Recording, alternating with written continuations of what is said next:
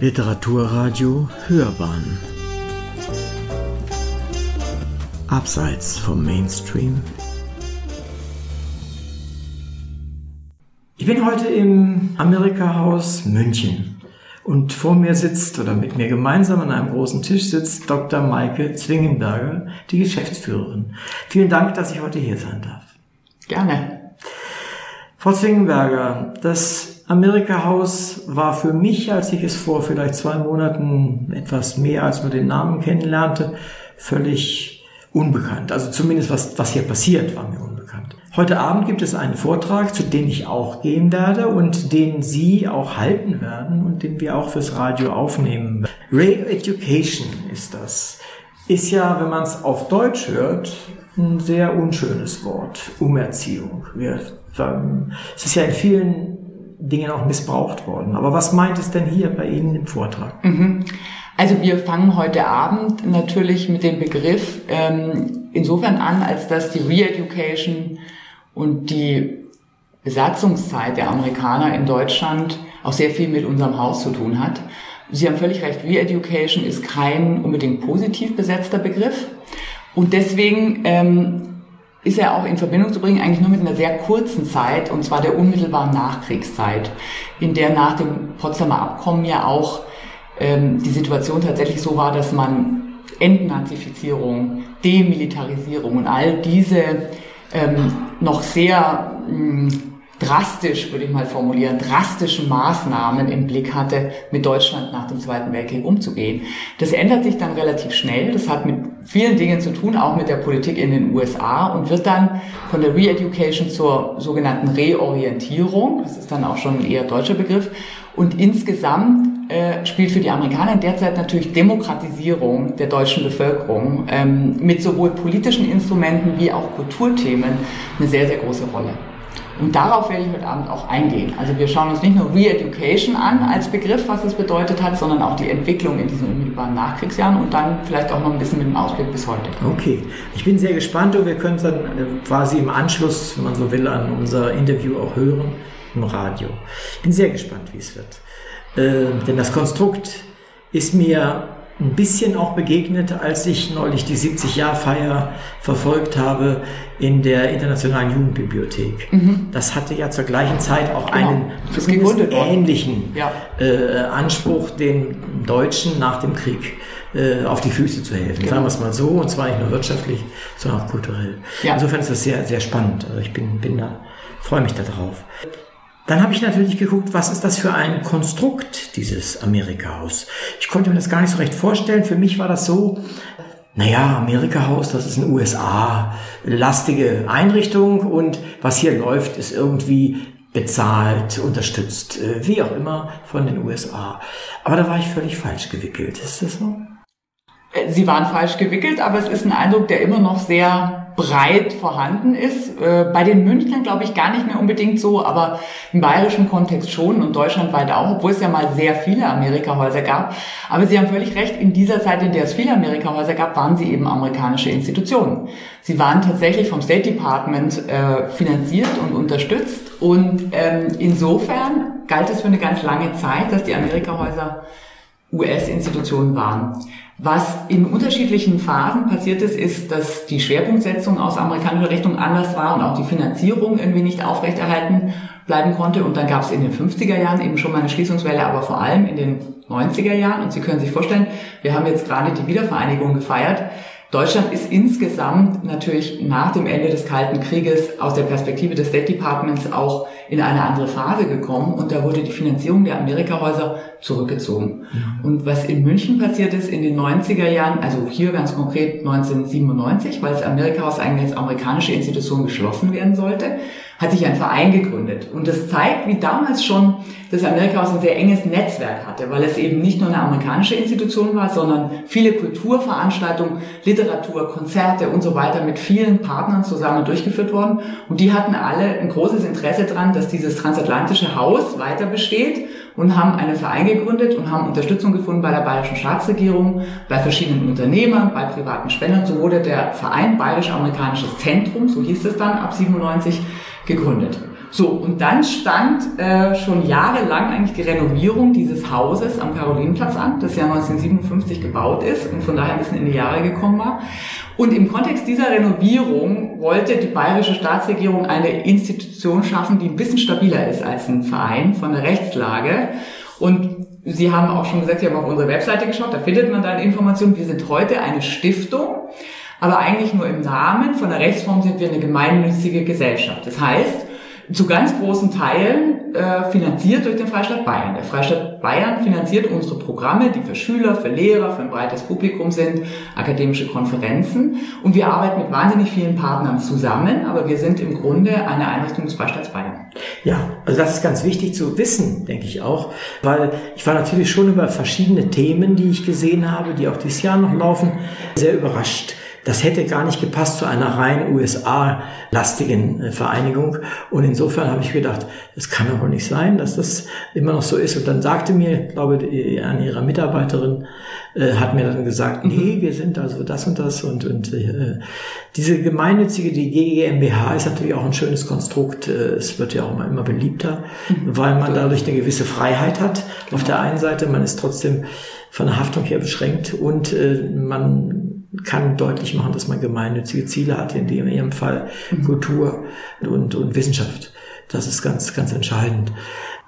Als Geschäftsführerin müssen Sie jetzt ja eine Menge Dinge handeln. Zum Beispiel müssen Sie den Verein handeln. Sie müssen die, was ist die Bayerische Akademische Akademie, müssen Sie handeln. Sie fungieren als Vorbereitung für Studenten, die in den USA an bestimmten mhm. Unis äh, studieren möchten. Sie haben eine Bibliothek, die man benutzen kann, vor allen Dingen eine E-Bibliothek, was ich mhm. ganz spannend fand, kommen wir vielleicht nachher ja. nochmal drauf. Und sie machen also 1500 Sachen für Veranstaltungen hier, so wie heute oder auch wie am Montag und, und wie, wie sind Sie organisiert im mhm. Haus? Wie machen Sie das? Da haben Sie jetzt wirklich schon viele äh, Punkte angesprochen. Also vielleicht nochmal zurück zu sozusagen meiner Rolle als Geschäftsführerin. Das ist eben auch schon der Punkt. Als Geschäftsführerin bin ich im Wesentlichen auch für unsere ganze Budgetplanung und diese Dinge zuständig. Das heißt, äh, wir haben ein breites Programm und wir haben äh, aber auch ein Haus, das wir verwalten. Also vor allem, wenn wir wieder am Karolinenplatz sind. Wir haben äh, einige Mitarbeiter, nicht so viel, man könnte immer noch mehr gebrauchen, aber wir haben doch einige und verschiedene Programme. Insofern äh, mache ich einen Teil der Programmplanung, aber eben viel auch dieses organisatorische, verwalterische mit den Mitarbeitern. Und die Bayerische Amerika-Akademie ist eine ganz interessante Institution, ist eine Konstruktion, die eigentlich nochmal sehr eigenständig ist, weil sie vereint die Amerika-Forscher in Bayern. Und inzwischen hat die BAA ungefähr 150 Mitglieder. Das sind die Amerikaforscher in den ganzen Disziplinen. Da gibt es natürlich viele Literatur- und Kulturwissenschaftler, aber es gibt Historiker, es gibt Rechtswissenschaftler, sehr viele unterschiedliche Disziplinen, die alle zu den USA, auch zu Lateinamerika und anderen Themen forschen und die sind als Netzwerk da zusammen und die Bayerische Amerika-Akademie hat einen, äh, ein Direktorium, das besetzt ist mit Professoren aus den verschiedenen ähm, bayerischen Universitäten. Das heißt, es ist eigentlich eine sehr eigenständige Institution, die viel akademisches Programm macht, eine Sommerschule jedes Jahr, eine internationale Konferenz jedes Jahr. Daneben haben wir selber auch noch in unserer Programmabteilung viele Podiumsdiskussionen, Vorträge zu wirklich einer Vielzahl von Themen. Und Sie haben auch schon ganz gut erkannt, wir sind, wir heißen zwar immer noch Amerika-Haus, weil das die Tradition des Namens eigentlich ist. Wir beschäftigen uns aber im Grunde mit den transatlantischen Beziehungen. Und zwar in allen Facetten. Deswegen haben wir auch mal das Thema Bayern und Brasilien in historischer Perspektive, auch ganz aktuell, viel wirtschaftspolitisches, weil Bayern inzwischen auch mit Brasilien, dort gibt es eine Partnerregion, da gibt es also Verträge des Freistaats Bayern auch wirtschaftlich sehr verbunden ist. Das gilt für die USA natürlich auch, mit den globalen Unternehmen, die wir hier haben, mit BMW, aber im Grunde auch ähm, in vielerlei politischer Hinsicht. Und zwar eben nicht nur auf der ganz großen Ebene, sondern auch, was Bayern und ähm, verschiedene Regionen in den USA verbindet. Da sind zum Beispiel Digitalisierungsthemen, die kommen oft aus Kalifornien, da gibt es hier verschiedene Institutionen, da machen wir viel mit der TU oder mit der Akatech. Also insofern können wir ein sehr breites Programm anbieten, weil wir eben Partner in diesen verschiedenen Disziplinen und auch Bereichen haben. Also Sie haben Kultur schon genannt. Kultur ist ein wichtiger Bereich, Politik ist ein wichtiger Bereich, wirtschaftspolitische Themen sind im Moment sehr wichtig und all die bedienen wir mit verschiedenen Formaten, die wir haben. Weil wir eben auch ja für Schüler was anbieten. Wir haben Schülerprogramme, Die kleineren Schüler lernen dann erstmal in so Time-Travel-Programmen und Quizzen überhaupt die USA ein bisschen kennen. Mit den Älteren kann man dann schon sehr gut diskutieren über aktuelle Themen und wir haben auch relativ viele Besucher, weil Sie gerade die Bibliothek angesprochen haben, die wir jetzt Information and Research Center nennen, weil es tatsächlich viel mehr Datenbanken sind und wir gar nicht mehr so viel Buchbestand haben. Mhm. Das brauchen wir auch nicht unbedingt, kann man sich auch nur bedingt leisten. Es gibt in München ja noch andere sehr gute große Bibliotheken. Aber diese Datenbanken werden eben sehr intensiv genutzt von den Schülern, die zum Beispiel ihre Seminararbeiten in Englisch oder in Geschichte zu transatlantischen Themen schreiben müssen. Und insofern bieten wir da nicht nur die Infrastruktur, sondern wir haben auch mit unseren Mitarbeiterinnen, die unten sind, ähm, personelle Infrastruktur. Also den Schülern wird geholfen, wenn sie irgendwas recherchieren müssen. Wir haben eigentlich jedes Jahr im November müssen die ja immer ihre Arbeiten abgeben in den Herbstferien. Da haben wir vorher immer welche sitzen, die dann zu Abraham Lincoln als Präsident schreiben müssen. Und so klassische Themen, da können die eben sehr schön recherchieren. Hm. Also es hört sich für mich sehr an, äh, als ob sie wirklich an der Spitze sozusagen von des Sprunges von Europa, von Deutschland, von Bayern äh, direkt äh, auf diesen Doppelkontinent Amerika, einschließlich Karibik habe ich gelesen, ist da glaube ich mhm. mit, mit enthalten, äh, agieren und zwar an vorderster Front auch der Technik und der, der Digitalisierung beziehungsweise des Datentransfers. Und das finde ich ist, ist, ist ganz wichtig. Das mhm. glaube ich ist es auch wert, dass man darüber spricht. Genau. Ja. Also und Sie haben jetzt schon, finde ich, auch wirklich uns ganz wichtige Themen angesprochen. Nämlich das eine ist, dass wir viel thematisieren auch unsere eigene Geschichte und die Geschichte der transatlantischen Beziehungen, die ja eigentlich ja schon eine relativ lange ist und im 20. Jahrhundert, auch wenn wir eigentlich während des Kalten Krieges dachten, es ist, es ist eine ziemlich schwierige Situation, doch auf eine gewisse Art auch eine Stabilität erreicht hat, die jetzt äh, im Moment in den sich verändernden politischen Konstellationen vielleicht nicht mehr so gegeben ist. Und das bringt uns zum zweiten Punkt. Wir wollen eigentlich auch immer nach vorne schauen und ähm, uns mit innovativen Themen beschäftigen. Und das ist natürlich was sehr Amerikanisches. Das heißt, da kann man sehr gut mit amerikanischen Gästen arbeiten. Und gerade im Digitalisierungskontext ist es so, dass die USA und doch oft noch einen Schritt voraus sind. Also wir haben schon vor ein paar Jahren ähm, auch mit jungen Frauen so ein, so ein Netzwerk-Thema äh, gemacht, wie Frauen, die programmieren, also Women Who Code, weil es eigentlich ein schöner Beruf ist, den man zum Beispiel auch mit Kindern so relativ flexibel gestalten kann, wenn man denn gelernt hat zu programmieren. Aber das heißt, äh, bei uns müssen junge Frauen noch viel mehr auch das, dafür gewonnen werden, sich für diese Themen überhaupt zu interessieren.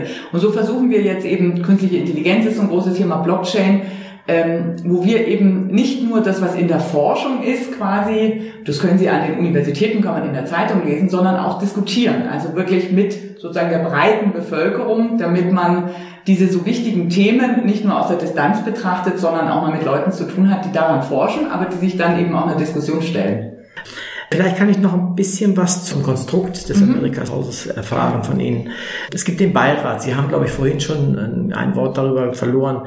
Wie kommt der zustande und, und letztendlich wie arbeitet der? Genau, also vorhin hatte ich gesprochen über die Bayerische Amerika-Akademie, die mhm. dieses eigene Netzwerk ist und die Bayerische Amerika-Akademie hat ein Direktorium. Das sind die Professoren. Okay. Die, also es ist eine wirklich etwas komplexe ja, Struktur. Die Stiftung selber hat einen Beirat was im Wesentlichen ein Programmbeirat ist. Das heißt, das findet jetzt nächste Woche auch wieder eine Sitzung statt. Wir setzen uns zusammen und da sind Vertreter aus dem Landtag, weil es ja eben eine bayerische Institution ist, Landtagsvertreter aus den verschiedenen Fraktionen und allerlei Institutionen, die uns verbunden sind, mit denen wir zusammenarbeiten und wir diskutieren über die Programme, die wir anbieten, über die Programme und die Formate, weil ähm, auch unsere Partner, die im Beirat sind, bestimmte Vorstellungen mit einbringen, bestimmte Wünsche mit einbringen. Also ich bin mir sicher, wir sprechen ähm, in der nächsten Woche darüber, was wir zum Wahlkampf machen in den nächsten Monaten, weil das so ein wichtiges Thema ist. Und wir machen sehr, sehr viel. Wir machen Schülerveranstaltungen, denen wir das Wahlsystem erklären.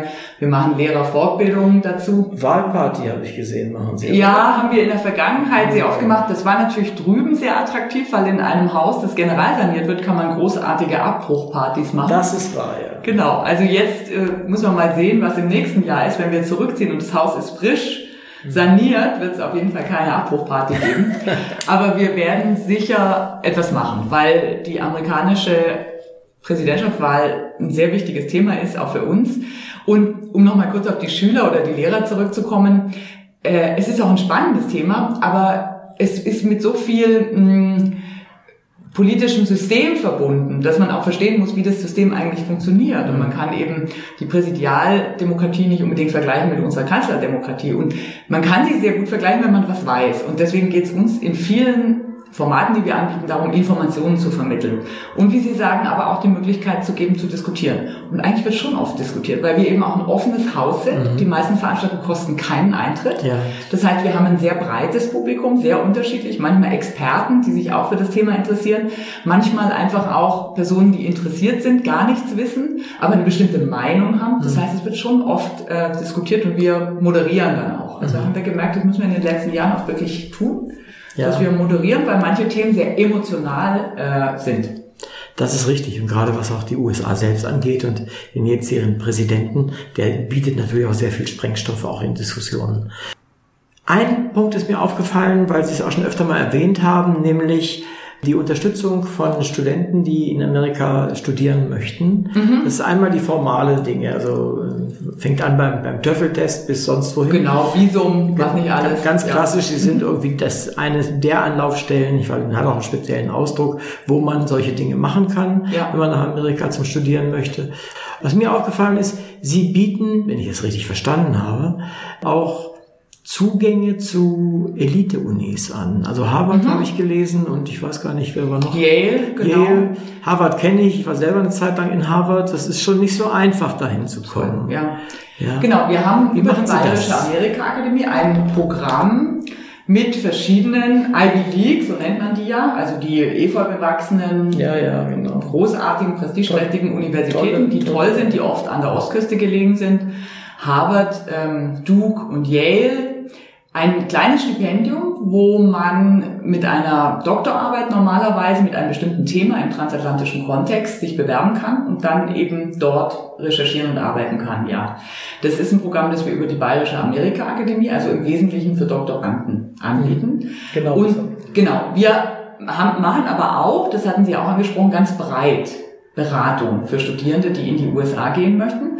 Und da gibt es natürlich die unterschiedlichsten Möglichkeiten. Die Ivy League Universitäten, wenn man da jetzt ein Vollprogramm absolvieren möchte, sind extrem teuer.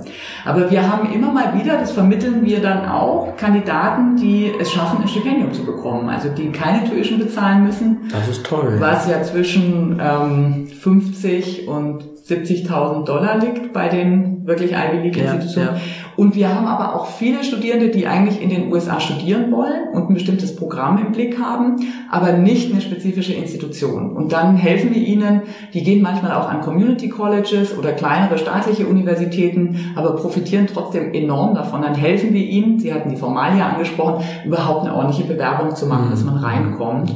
Und ähm, das findet eigentlich jedes Jahr statt. Wir machen inzwischen auch viel Elektronisches. Also wir bieten Webinare an, haben Sie vielleicht auch gesehen, ja, ja. weil auch die Studenten kommen, selbst wenn sie in Schwabing auf dem Sofa sitzen, nicht mehr unbedingt ins Haus, sondern arbeiten gerne an ihrem Computer und wollen dann im Webinar Fragen stellen und bekommen dann Hilfestellungen. Also das funktioniert eigentlich sehr gut. Ich, ich komme immer mehr ins Staunen, wenn ich sehe, äh, ihr, ihr Staff ist ja nicht so riesig groß, wie Sie das bewältigen. Aber da kommen wir vielleicht noch zu.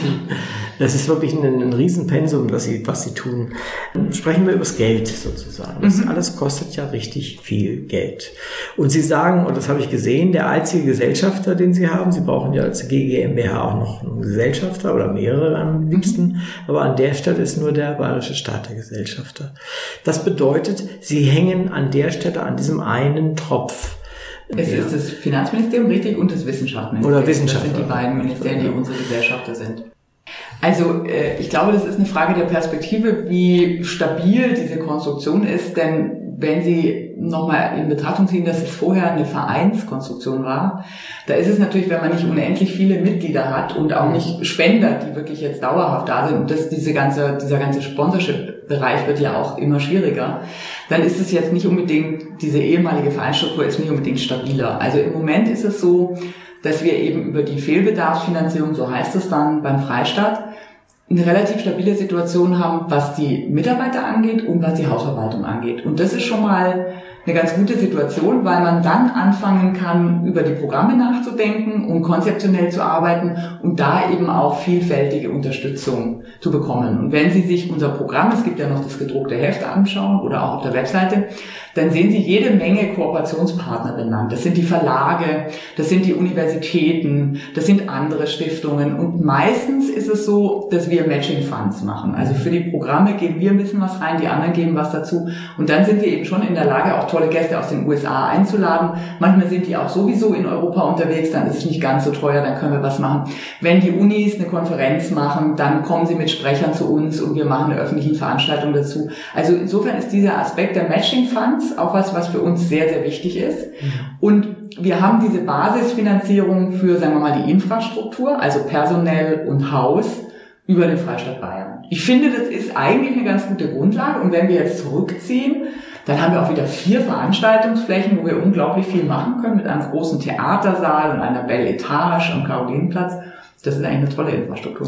Weil man vielleicht noch dazu sagen muss, wir haben auch nach wie vor, Teil unserer Struktur ist der Amerika Hausverein. Also es gibt auch einen Unterstützerverein, der eine ganze Weile in dieser kritischen Phase nach der Schließung durch die Amerikaner oder dem, der, sagen wir mal, gedachten Schließung, hat der Verein, ähm, der Amerika-Haus-Verein alleine das Programm getragen. Und das war sehr schwierig, weil man wirklich eigentlich für jede einzelne Veranstaltung Geld eintreiben musste und kaum Mittel für Personal hatte. Und mhm. insofern haben wir jetzt eine Infrastruktur, die bedeutet, wir, wir müssen immer noch ein bisschen Geld einsammeln für manche Programme, aber wir haben die Infrastruktur und wir können planen und ähm, wir sind damit auch als Partner einfach attraktiver und berechenbarer und das ist natürlich ein großer Vorteil. Ich habe ja nun größere oder eine ganz, eine wirklich große Veranstaltung nach meinem Gefühl jedenfalls mitbekommen, nämlich das äh, Fotobuch äh, über die mhm. Obamas. Mhm. Da war ja richtig was los da vor der Tür Schlangen entstanden.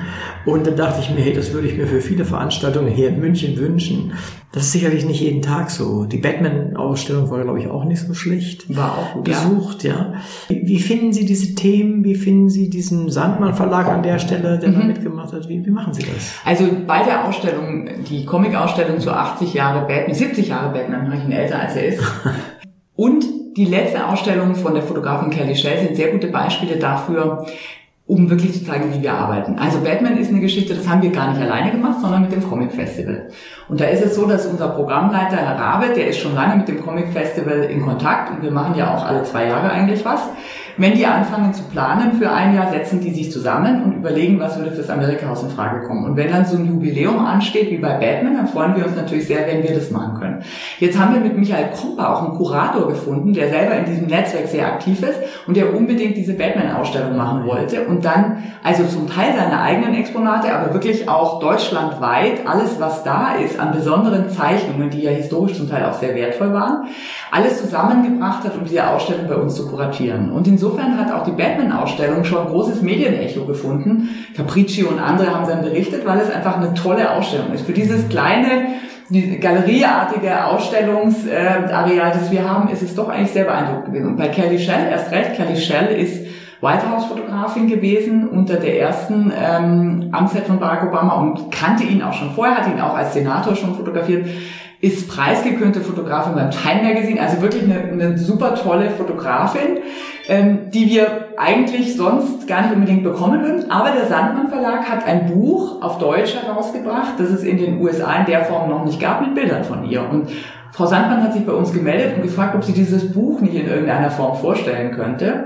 Und dann habe ich mir die Bilder angeschaut und gesagt, können wir nicht eine Ausstellung machen mit diesen Bildern mit Kelly Shell?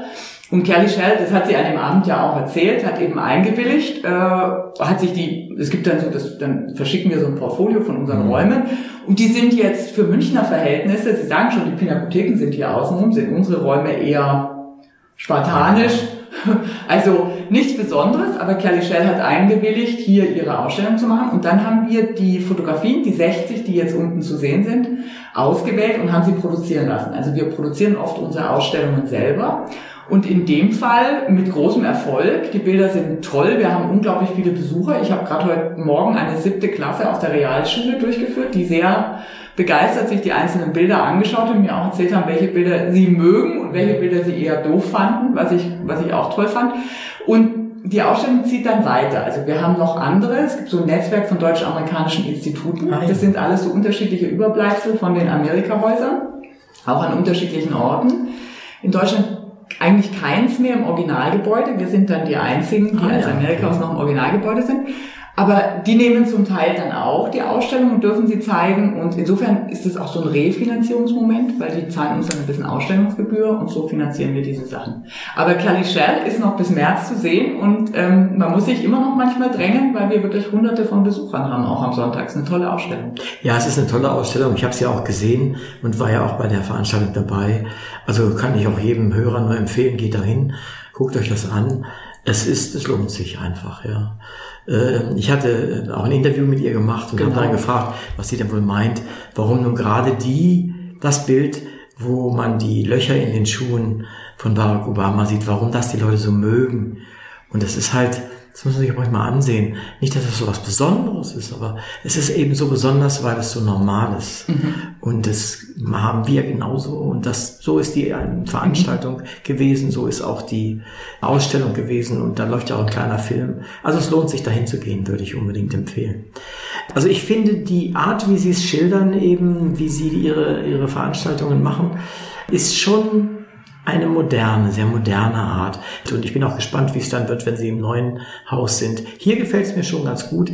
Auch hinten in ihrer Garage, äh, wie sie die Garage nennen, ja. wie früher mal eine war vielleicht auch, das hat auch ein bisschen was Uriges. Und mhm. solche Halbprovisorien sind eigentlich immer, oder haben auch einen bestimmten Charme.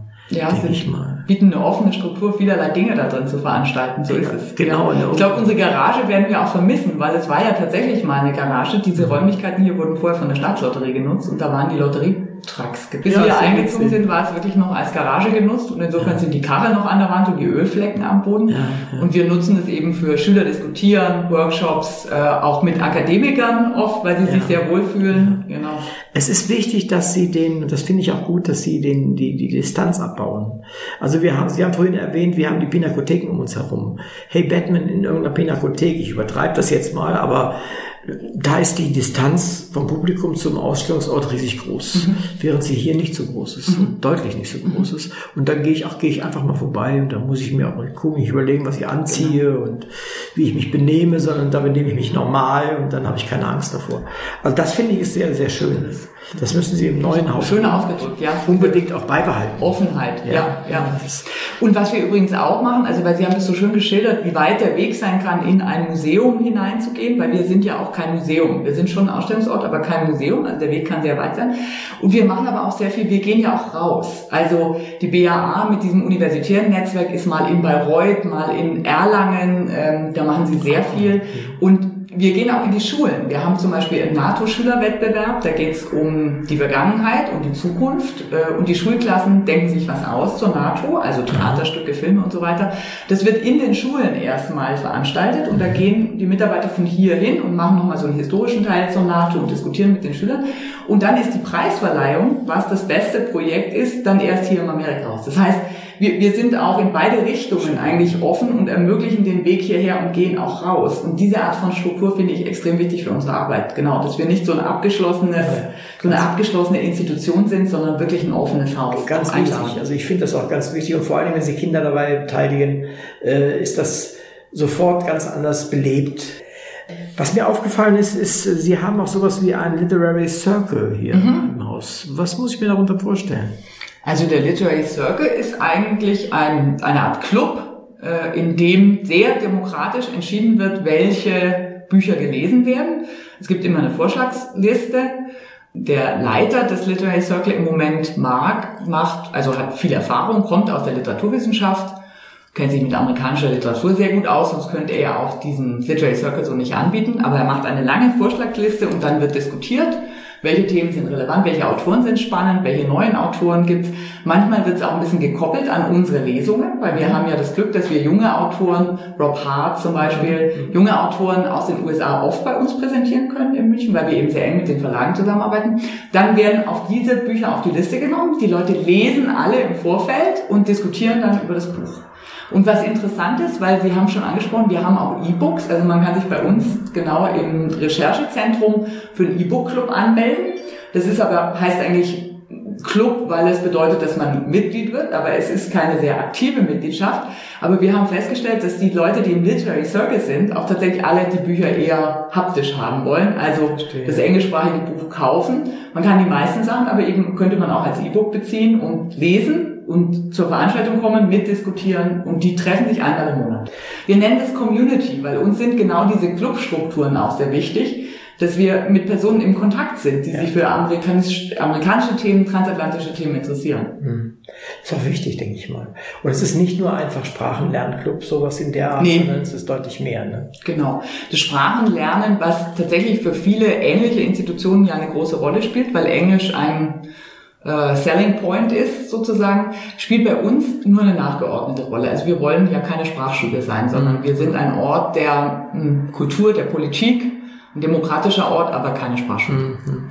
Also ich habe das auch gesehen, ja, der ersten Veranstaltung, bei der ich war, also mit dem Rob Hart, da war es, das lief ja auch mit, er las in seiner Sprache natürlich und es wurde dann übertragen. Also es ist dann oftmals auch zweisprachig mhm. für die Leute, die dann vielleicht nicht ganz so fit sind in Englisch und die trotzdem kommen können und man hat was davon. So machen wir es eigentlich. Das finde ich ganz oft. toll, ja. Genau. Wenn, wenn es nur Englisch wäre, dann würden sie doch Publikum verlieren, nehme ich mal an. Genau. Und so ist es. Und meistens ist es auch wirklich ganz spannend zu hören, wie die Schauspieler, die dann den deutschen Teil vortragen, das interpretieren. Also es bekommt dann nochmal einen ganz anderen ja. Ton und eine ganz andere Note und wirkt manchmal wie ein ganz anderer Text als den Text, den der Autor vorliest. Ja, das macht enorm was aus. Ich nehme ab und zu ja auch Dinge auf, äh, wie neulich diese Fortsetzung von dem Stieg Larsen. Wenn man, wenn man den liest, ist eine Sache und wenn man ihn hört mit diesem wunderbaren Sprecher, dem Dietmar Wunder, ja. Äh, dann plötzlich äh, hat man wirklich was ganz anderes.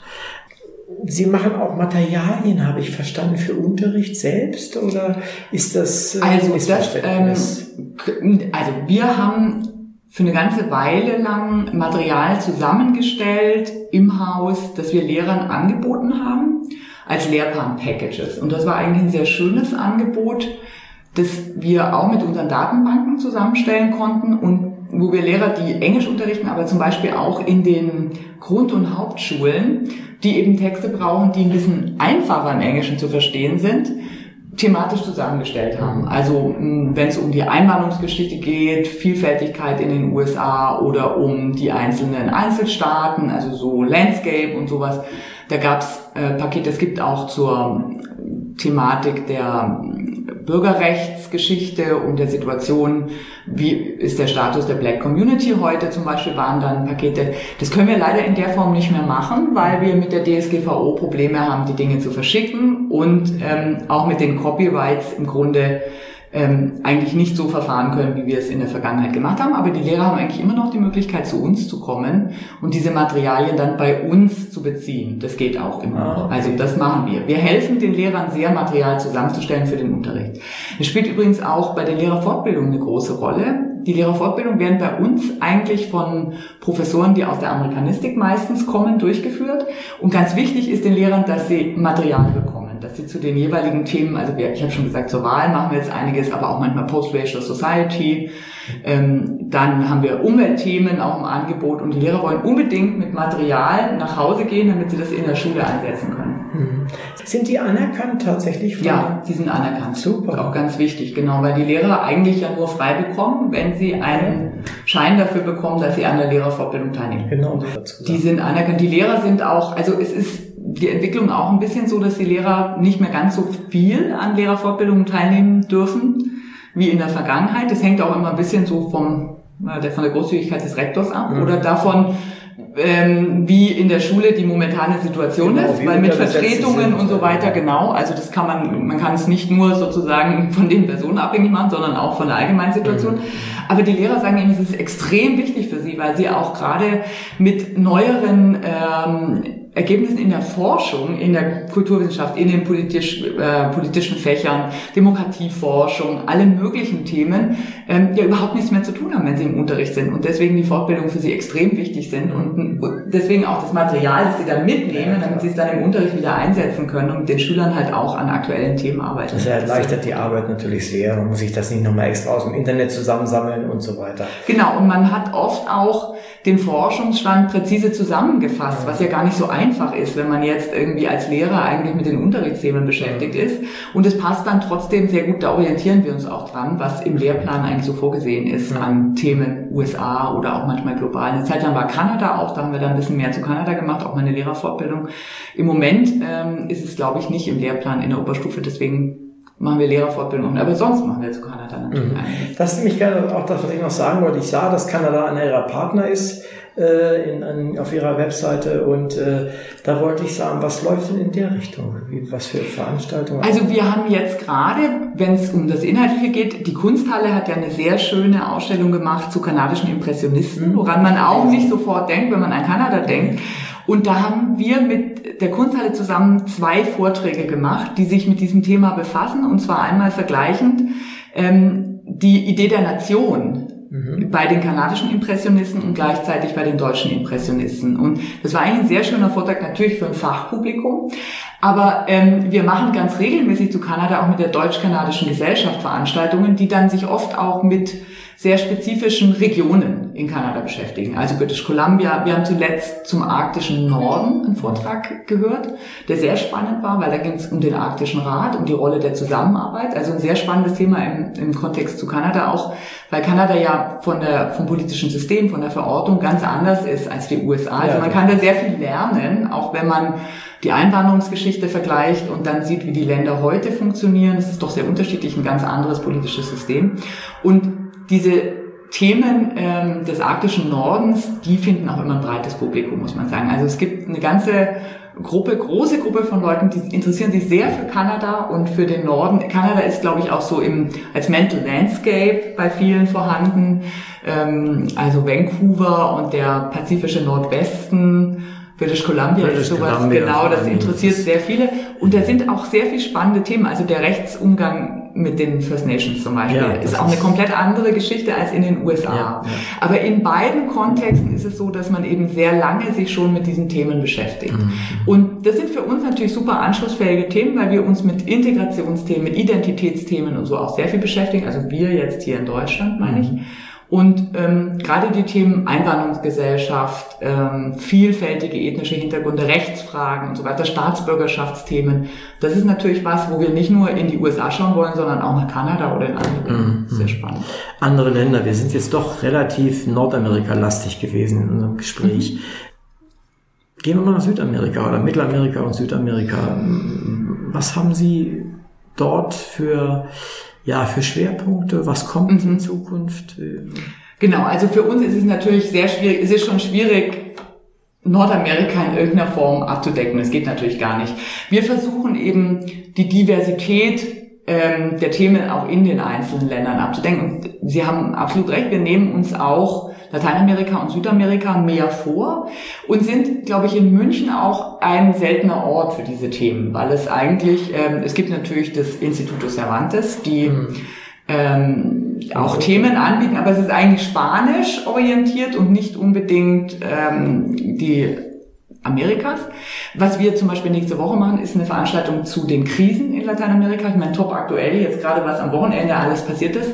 Und wir haben in Bayern eigentlich eine ganz gute Besetzung mit Spezialisten, die an den Unis sind, die aus Ibero-amerikanischen Instituten mhm. kommen. Frau Prutsch hier am Amerika-Institut ähm, beschäftigt sich mit Brasilien, hat ein Buch zu Argentinien geschrieben. Also insofern können wir was anbieten, aber wir können es eigentlich nur punktuell machen. Wir würden gerne noch mehr machen und wir stellen auch fest, dass es ein sehr junges, interessiertes Publikum an diesen Themen gibt, weil wir eben eine globale Welt sind und ähm, sehr viele Personen auch sich dort schon für ein Studium aufgehalten haben, sehr interessiert sind, jetzt wieder hier sind. Also insofern ist es ein sehr ähm, eng verwobenes Netzwerk und wir versuchen zu diesen Themen regelmäßig was anzubieten, weil sie so wichtig sind. Wir hatten auch schon gesprochen über Brasilien und Bayern, auch jetzt ganz im aktuellen Kontext. Ähm, bayerische wirtschaftliche Aktivitäten in Brasilien, gleichzeitig äh, auch ein sehr verändertes politisches System. Das ist natürlich sehr spannend und muss diskutiert werden. Und da braucht man Experten, die das erläutern können. Also wir, wir mögen schon gerne Experten präsentieren, aber sie sollen informieren und dann auch zur Diskussion bereit sein. Und meistens gelingt es eigentlich auch ganz gut. Mhm. Auch zu lateinamerikanischen Themen. Ich denke mal, Südamerika ist etwas, was tatsächlich äh, auch für dieses Haus richtig mhm. gut ist. Und, ja. Und was, was also es gibt einfach auch sehr viele Themen, die jetzt mal unabhängig von den äh, sich gerade im Moment ja auch von von Tag zu Tag quasi verändernden politischen Bedingungen und auch den Bewegungen, den sozialen Bewegungen, die jetzt gerade stattfinden, die zum Teil zurückgenommen sind. Also es würde wahrscheinlich jetzt sehr weit führen, wenn man sich die einzelnen Länder nochmal anschaut, aber ich würde nur gerne ein Beispiel nennen. Wir haben als regelmäßigen Gast Alberto Acosta, das ist der ehemalige Umweltminister aus Ecuador mhm. und er ist ein, ein großartiger Kenner und spricht eben auch sehr gut Deutsch, weil er in Deutschland studiert hat. Und da ist der Vorteil, Sie haben recht, viele Leute sprechen Spanisch, aber es der Vorteil, dass er auf Deutsch sprechen kann, weil er ein unglaublich vielfältiges natürlich. Publikum bedient und diese Idee des Buen Vivir und die Wasserrechte in der Verfassung zu verankern und all diese Themen, die sind mit Klimafragen verbunden, mhm. aber sind auch sehr progressiv. Mhm. Und insofern haben Sie absolut recht, dass man also soziale Bewegungen, politische Bewegungen, ähm, verfassungsrechtliche Themen, Buen Vivir als Lebensstil, als Lebensform sind alles Themen, die, die sehr gut hierher passen. Ja. Wenn man sie einfach fragen würde, was fehlt denn noch mhm. außer dem neuen Haus? Mhm. Was würde Ihnen einfallen? Was fehlt noch? Also ähm, was uns fehlt, ist, glaube ich, noch eine Infrastruktur, die auch von den von klassischen Veranstaltungen wegkommt. Also vielleicht haben Sie bestimmt, bin ich mir sicher, bei Ihren vielfältigen Themen mit diesen Third Space Konzepten jetzt auch schon zu tun gehabt. Viele Bibliotheken werden jetzt so ausgerichtet, dass sie als Third Spaces gedacht werden, die eben ganz offen sind. Wir werden drüben ein toll renoviertes Haus haben. Ich bin mir sicher, dass wir ganz viel tolle ähm, Veranstaltungen machen werden, sehr prestigeträchtige Ausstellungseröffnungen mit super Gästen aus den USA. Davon können wir natürlich auch immer mehr gebrauchen, weil es halt sehr teuer ist, Personen aus den Klar. USA zu bekommen. Wir wollen ja auch mit den Personen sprechen und nicht nur über sie. Aber im Grunde werden einige von diesen Veranstaltungen auch eher einem bestimmten ähm, Klientel, einer bestimmten Zielgruppe nur offen stehen. Und mein Wunsch wäre, dass wir es schaffen, was wir eigentlich hier machen und was vorher auch der Fall war, dass wir die verschiedenen Zielgruppen, die wir haben, weiterhin verbinden und dass es offen ist. Und dafür brauchen wir, glaube ich, drüben einfach eine ziemlich flexible Infrastruktur, kostet auch ein bisschen Geld, also nicht nur im Sinne von Haus gedacht, dass wir ein paar Möbel da reinstellen, sondern dass wir auch die technische Infrastruktur haben, dass wir mit neuen Medien arbeiten können. Wir würden auch sehr gerne die inhaltlichen Themen, die uns wichtig sind, noch anders digital präsentieren, also noch mehr App-Programmierungen, die die Lehrer dann im Unterricht benutzen mhm. können und sowas. Ähm, das sind alles Dinge, die, die sehr teuer sind, aber auch pädagogisch sehr interessant sind und die sehr informativ sind eigentlich. Also insofern denke ich, dass wir uns in diese Richtung ähm, noch einiges an Potenzial für Entwicklungen freihalten. Gerade die neuen Technologien bieten ja auch Dinge, die auch äh, kost, von der Kostenseite her sehr drückend sein können. Also mhm. äh, wenn ich mir Absolut. überlege, dass ein, ein dass sie, was ich alle, alle Woche einen wirklich bekannten Autor erst aus äh, Südamerika vielleicht mal oder sonst wohin genau. präsentieren können und zwar einfach über eine Groß, äh, über einen Großbildschirm, wo man auch diskutieren kann, wo auch ein. Moderator ist und so weiter. Also das, was die großen Firmen schon längere Zeit äh, in mhm. ihrem täglichen Arbeiten tun, äh, wenn sie das in, in einer irgendeiner Weise hinkriegen, nicht nur um Gottes Willen, das wäre schlecht, aber auch, ja. dann denke ich mal, Absolut, dass man äh, muss man einmal, die Leute genau, man muss einmal ja. investieren oder auch alle drei Jahre mal wieder ein bisschen was investieren, mhm. aber sie haben dann äh, Menschen, die, die einfach sonst nicht da wären, weil, weil sie es nicht bezahlen könnten, weil das denen vielleicht auch zu mühsam ist. Ich, man macht es den Menschen leichter. Mhm. Und sowohl denen hier als auch genau. denen dort. Und ich meine, es ist im Grunde in vielerlei Hinsicht ein spannendes ähm, Thema, sich auch anders als nur Face-to-Face -face zu verbinden, weil auch äh, zum Beispiel die, die Reisesituation, was Umweltthemen angeht oder so. Ich ja, das kommt auch nicht jeder hierher fliegen. Ja, aber wir sind eben, das ist auch Teil unserer, wir sind sehr gut vernetzt und wir, wir haben schon, wenn wenn viele Gäste hier sind, die im Forschungskontext irgendwie aktiv sind, dass wir dann eine Veranstaltung da anknüpfen. Aber Sie haben völlig recht, also Teil dieses Search Spaces, dieses offenen Raumes, sollte auch sein, dass wir noch mehr mit unterschiedlichen Partnern ins Gespräch kommen. Wir machen jetzt auch zum ersten Mal so ein Tech-Camp, also wo, wo es wirklich so eine Art Hacker-Szenario gibt. Dafür braucht man halt auch Infrastruktur und ja. kompetente Leute. Aber ähm, das ist alles eine sehr spannende Entwicklung und insofern sehe ich jetzt wirklich mit großem Optimismus unserem Rückzug drüben entgegen, weil wir, was uns gefehlt hat in den letzten Monaten, ist eigentlich ein großer Raum. Das kennt man in München auch. Das heißt, wir mussten, wenn wir Veranstaltungen mit 300, 400 Leuten haben, in die große Aula der LMU gehen und so weiter. Es ist immer schwierig in die HFF. Die waren hier sehr nette Nachbarn, mhm. haben auch schöne Räume. Aber wenn wir wieder unseren eigenen Saal haben, den wir ganz flexibel ja. gestalten können und so weiter. Kann man anders agieren. Dann kann man anders agieren und wir können auch wieder ganz andere Partner einladen. Mhm. Und insofern freue ich mich sehr, wenn wir zurückziehen. Mhm. Und erstmal wird uns da nichts fehlen, sondern wir werden mit großer Freude da zurückgehen. Umso besser. Insofern machen wir uns sehr viel Gedanken auch darüber, weil wir so unterschiedliche Zielgruppen haben. Wir haben jetzt immer über die Breite des Programms gesprochen. Das ist einerseits natürlich toll, andererseits ist es nicht so einfach, mhm. weil wir ja auch immer richtig in die richtige Richtung kommunizieren wollen und unsere Veranstaltungen und Formate auch gut an den Mann und an die Frau bringen wollen. Und insofern äh, ist es so, dass man die unterschiedlichen Instrumente eben auch für ganz unterschiedliche Dinge nutzen kann und wir das eigentlich tun wollen, aber wir schaffen nicht alles gleichzeitig. Und äh, auch Ihre Öffentlichkeitsarbeit hat mir sehr gut gefallen. Die Obama-Ausstellung war so, ich stand, ich, ich wohne in Trudering, stieg in die U5 und oben lief sofort ein Hinweis über, über die Ausstellung, Ausstellung, wo ich jetzt gerade hinfahren wollte. Mhm. Also das, äh, das ist wichtig, dass ja. sowas ist und das machen sie super gut. Ja. Und man muss sagen, wir finden auch wirklich viel Unterstützung. Also gerade diese Bänder, ähm, die laufen auch bei den U-Bahnen und so, das können wir uns gar nicht immer leisten. Das denke ich, das kostet Aber die Geld, bieten ja. uns das an, auch manchmal, wenn sie noch Slots frei haben. Super. Und dann können wir da rein. Also insofern haben wir wirklich viel Unterstützung, was die Programme angeht, aber auch was die mediale Repräsentation angeht. Und wenn Sie es gesehen haben, wir hatten jetzt auch mit den Ausstellungen Artikel in der Süddeutschen, in der Welt und überall, aber wir, wir haben da auch wirklich sehr viele Journalisten, die, die gerne mit uns zusammenarbeiten. Ja, und das ist ganz wichtig für, die, für das Informationsnetzwerk. Solche, solche Ansprechpartner, die braucht man und die haben sie und das ist ganz wichtig. Ja, dann haben wir eine Menge geredet. Ich habe eine Menge verstanden. Vielen herzlichen Dank. Unsere Zu Zuhörer haben sicherlich auch wissen viel mehr jetzt über äh, das Amerika-Haus und wissen, Programme, lohnt sich hierher zu kommen. Ich bedanke mich recht herzlich. Ich habe gesprochen mit Dr. Maike Zwingenberger und es war ein tolles Gespräch. Vielen herzlichen Dank, dass ich hier sein durfte. Danke auch.